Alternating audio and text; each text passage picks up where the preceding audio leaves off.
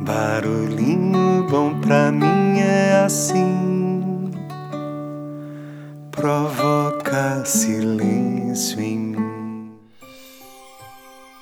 O Barulhinho Bom de hoje é o terceiro episódio da série de Barulhinhos Especiais de Amor no Natal, em que trago pequenas dicas para incrementar as confraternizações de final de ano, baseada nas cinco linguagens do amor de Gary Chapman. Se você não ouviu os primeiros episódios, onde compartilhamos sobre o toque físico e atos de serviço, como algumas das linguagens do amor, não tem problema. Eles aguardam por seu play tão logo consiga reservar um tempo de qualidade para ouvi-los e curti-los. Com calma. Aqui em casa a gente adora ouvir podcast junto e depois ainda conversarmos a respeito. Afinal, aqui temos como tempo de qualidade uma de nossas principais linguagens do amor. Aliás, se sentir que algum episódio pode contribuir para o tempo de qualidade e a vida de alguém que você ama, não deixe de compartilhar. Quem sabe isso promova boas conversas entre vocês, não é mesmo? E assim juntos desenvolvemos e praticamos a linguagem do amor, tema desse episódio: tempo de qualidade. Que tenhamos cada vez mais missionários do amor unidos nessa nobre causa. Afinal, juntinho é muito mais gostoso. Para quem vai passar o final de ano com a família ou mesmo com os amigos, sugiro que desconectem-se e conectem-se mais. O que, que eu quero dizer com isso? Eu quero dizer que tempo de qualidade é dar atenção completa a alguém. Tempo de qualidade é aquele que passamos juntos e esse tempo não volta. Portanto, é sempre bom recomendar que aproveitemos ao máximo nosso bem mais precioso que é o nosso tempo de vida. Então não vou dizer que a gente gasta tempo com alguém, e sim que a gente investe nosso tempo com alguém. E assim nada melhor do que compartilhar o nosso tempo de vida e investir o nosso tempo de vida com qualidade e com as pessoas que amamos e escolhemos estar junto nesse exato momento. Que tal? Assim que terminar esse episódio, que tal fazer algo junto com quem está aí pertinho de você ou por perto de você nesse instante? Quem sabe já convidar para ouvir esse podcast bem juntinho. Afinal, cabe destacar que tempo de qualidade não é estar perto, é estar junto e fazer juntos as mesmas coisas, dando atenção plena a quem está com você agora.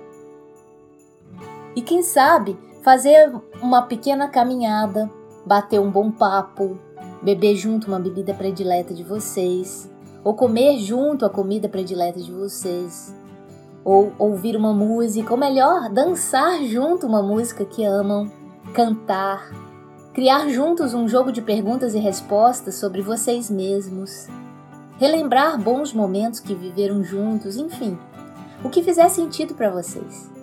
Até mesmo compartilhar o silêncio juntos, olhando nos olhos um do outro, algo super profundo e emocionante que te convido a experimentar.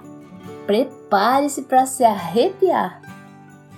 Uma atividade bacana para proporcionar bons momentos de qualidade juntos é montar álbuns de fotografias ou mesmo rever álbuns antigos para relembrar quanto tempo de qualidade já viveu junto de alguém. Que tal? Fica aqui a proposta. Se as suas fotos estão todas no computador, fica também então o convite para um belo exercício de selecionar as melhores fotos para mandar imprimir e então montar álbuns físicos de verdade que você pega com as mãos e que contém parte de suas histórias, como um livro. Aliás, um ótimo presente de Natal para quem você ama, com seus melhores momentos vividos juntos em um photobook ou um scrapbook, como preferir. Você ainda animar a transformar num filme. Perceba que nessa atividade praticamente todas as linguagens do amor são fortemente aplicadas, o que torna ainda mais poderoso e inesquecível esse presente. Só o fato de se jogar nessa atividade aqui proposta de montar álbuns de fotografias ou mesmo revisitar aqueles que você já possui farão com que reviva momentos felizes que viveu em sua vida com essas pessoas para lá de especiais. O que já é o suficiente para sentir muita alegria e até mesmo gratidão por esses bons tempos bem vividos e convividos. E isso pode até mesmo ser considerado como uma prática de savoring, que na ciência que estuda a felicidade seria como uma forma de saborear a vida vivida, promovendo diversas emoções positivas. Inclusive, se nesse momento você se encontra com saudades de alguém, também é uma poderosa forma de se reconectar, mesmo que à distância. Mas se quem você sente falta agora está ainda nesse plano físico, ah, a internet, a bênção que ela pode ser nessas horas, não é mesmo? Ah, Lidinha, mas, mas quem eu quero falar não gosta muito de conversar pela internet ou mesmo pelo telefone, não é a mesma coisa. Eu concordo com você que nada supera o encontro ao vivo e a cores. Mas sabe uma coisa que fizemos algumas vezes e que pode promover de certa forma um tempo de qualidade juntos? Eu vou aqui te contar.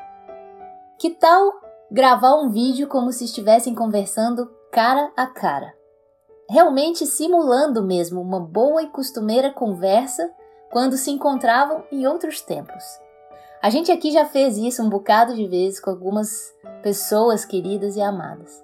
Mas pensando em família agora nesse momento, eu lembro de uma vez que eu e a Paty ficamos horas gravando sentadas no sofá e enviamos para minha mãe. Foram longos vídeos simulando os nossos encontros à mesa, rindo, brincando, conversando sem parar. Não deixa de ser uma forma de se fazer presente nos momentos de saudade, entende? Inclusive a gente fazia várias perguntas no vídeo como se ela estivesse ao vivo com a gente e apostamos daqui que ela responderia do lado de lá, mesmo sabendo que era uma gravação. Inclusive fazendo muitas brincadeiras e caretas, tendo a certeza que ela fazia junto do lado de lá. isso é super divertido. Aliás, chamamos isso na nossa família de terapia do riso, que até dói a bochecha aqui só de lembrar. Quem já viu família mineira reunida, por exemplo, sabe bem o que, que eu estou falando. Os encontros começam e terminam à mesa, sendo que o assunto começa no café da manhã e só vai terminar depois da ceia, sem deixar a mesa vazia nem um segundinho. Começa com um farto café da manhã, seguido por mais umas xícaras de cafezinho, emendando no almoço, depois a sobremesa, depois mais um cafezinho ou um chá para arrematar Logo saem uns biscoitinhos, uns petiscos, mais uma fornada de pão de queijo e logo surge outra mesa posta de café com mais e mais quitutes deliciosos mineiros. E depois já vem mais um esquenta pré-jantar.